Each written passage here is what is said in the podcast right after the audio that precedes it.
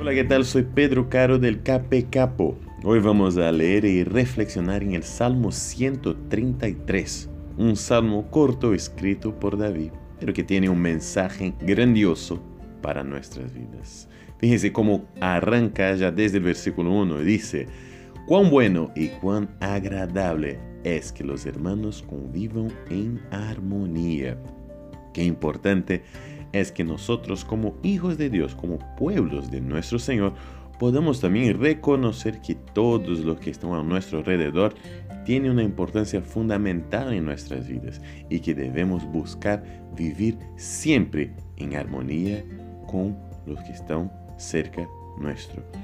El salmo termina también con un mensaje muy importante.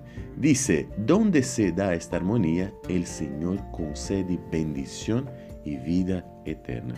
Qué dos promesas maravillosas esas son que Dios siempre está dispuesto a bendecirnos y principalmente quiere que podamos vivir en armonía y ahí Él podrá bendecir aún más.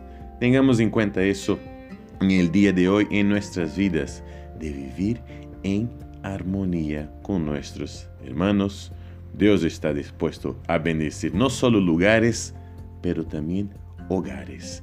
Que Dios te bendiga muchísimo hoy. Chao, chao, chao, chao.